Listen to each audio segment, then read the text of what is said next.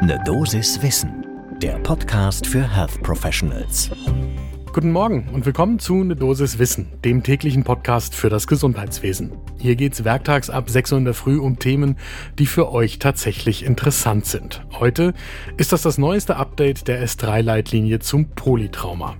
Ich bin Dennis Ballwieser, ich bin Arzt und Chefredakteur der Apothekenumschau und ich darf euch eine Dosis Wissen im Wechsel mit meiner Kollegin Laura Weißenburger präsentieren.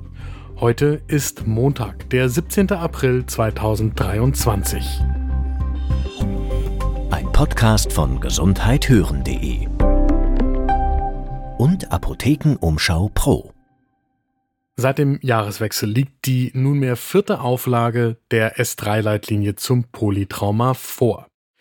Und das ist hochrelevant, weil in Deutschland jedes Jahr nahezu 30.000 Menschen schwer verletzt vom Rettungsdienst und später in der Klinik versorgt werden müssen. Vor allem spielen da Verkehrsunfälle eine Rolle, aber zum Beispiel auch Stürze, die nach wie vor, also die Traumata nach den Stürzen, zu den häufigsten Todesursachen bei unter 45-Jährigen zählen.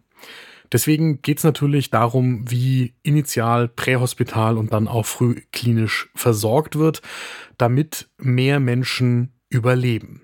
Da hat sich in den vergangenen Jahrzehnten schon einiges getan, wenn man sich mal vor Augen führt, dass 1960 fast jeder zweite schwer verletzte Unfallpatient gestorben ist und heute ist es nur noch jeder Zehnte. Aber das heißt, da ist auch immer noch Raum für Entwicklung.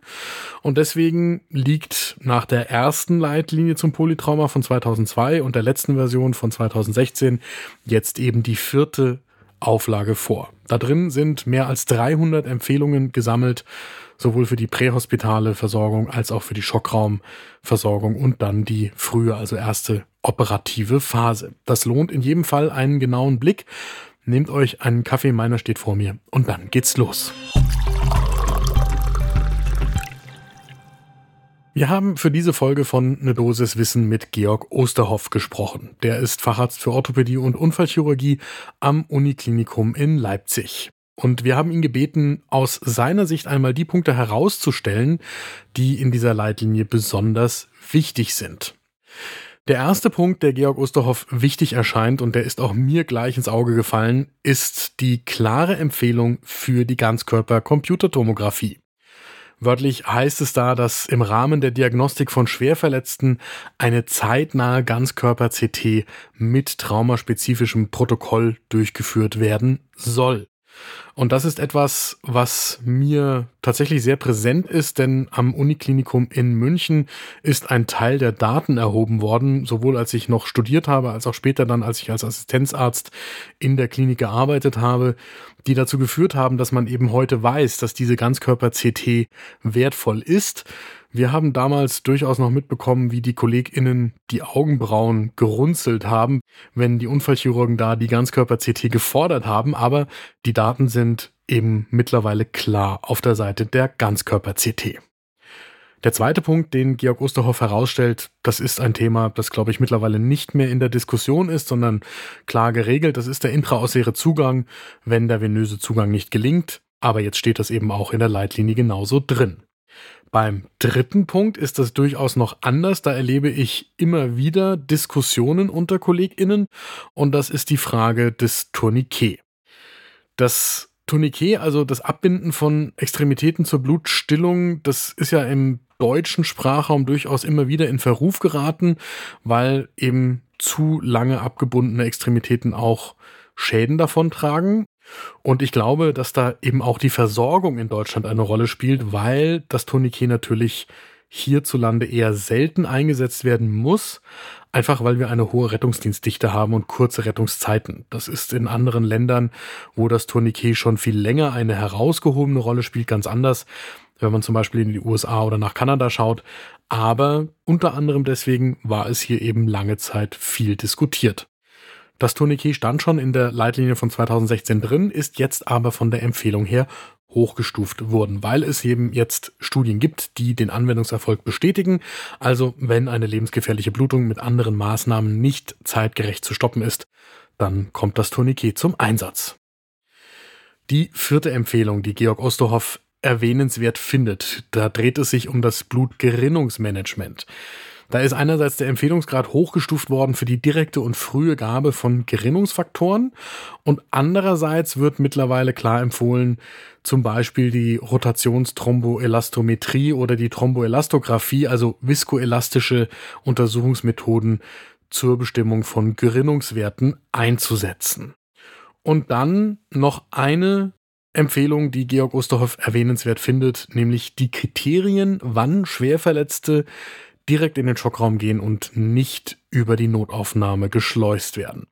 Da gibt es tatsächlich die Erkenntnis, dass in der Vergangenheit eine Übertriage stattgefunden hat. Das heißt, viele PatientInnen hätten in der Nachbetrachtung die Schockraumbehandlung nicht benötigt und das bindet natürlich in den Kliniken wahnsinnig viele Ressourcen.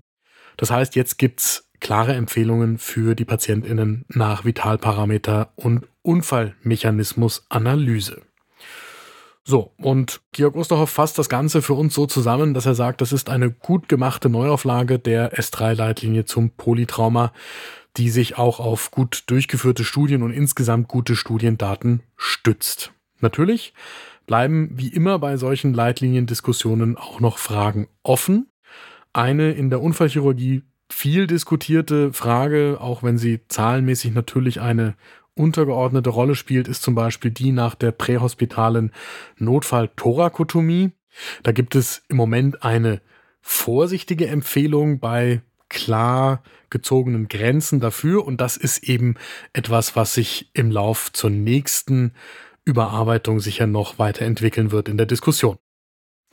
Und dann gibt's noch andere Themen, die stehen noch gar nicht drin. Die erwartet Georg Osterhoff aber sehnlichst, dass die dann auch geklärt werden für kommende Leitlinien. Da geht's zum Beispiel um die Frage, wann ist denn der richtige Zeitpunkt für die zweite Operation, um das Retrauma quasi so gering wie nur möglich zu setzen.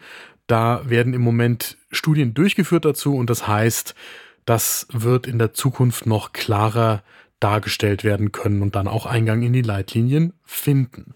So. Für alle, die in der Orthopädie, Unfallchirurgie oder auch in den angrenzenden Fachgebieten und insgesamt im Rettungsdienst, im notärztlichen Dienst irgendwie tätig sind, ist das in jedem Fall eine Leitlinie, die einen Blick lohnt. Wir haben das Ganze selbstverständlich in den Show Notes verlinkt. Das war eine Dosis Wissen für heute. Die nächste Folge gibt es morgen ab 6 Uhr in der Früh, überall da, wo ihr Podcasts hört. Und wenn euch diese Folge gefallen hat, dann hört doch rein bei unserem Podcast von meiner Kollegin Julia Rothabel. Der heißt Frau Doktor, übernehmen Sie. Und Julia spricht in diesem Podcast mit Frauen, die es in der Medizin geschafft haben. Findet ihr auch genau hier, wo ihr diesen Podcast gehört habt. Sucht nach Frau Doktor, übernehmen Sie. Podcast von gesundheithören.de und Apothekenumschau Pro.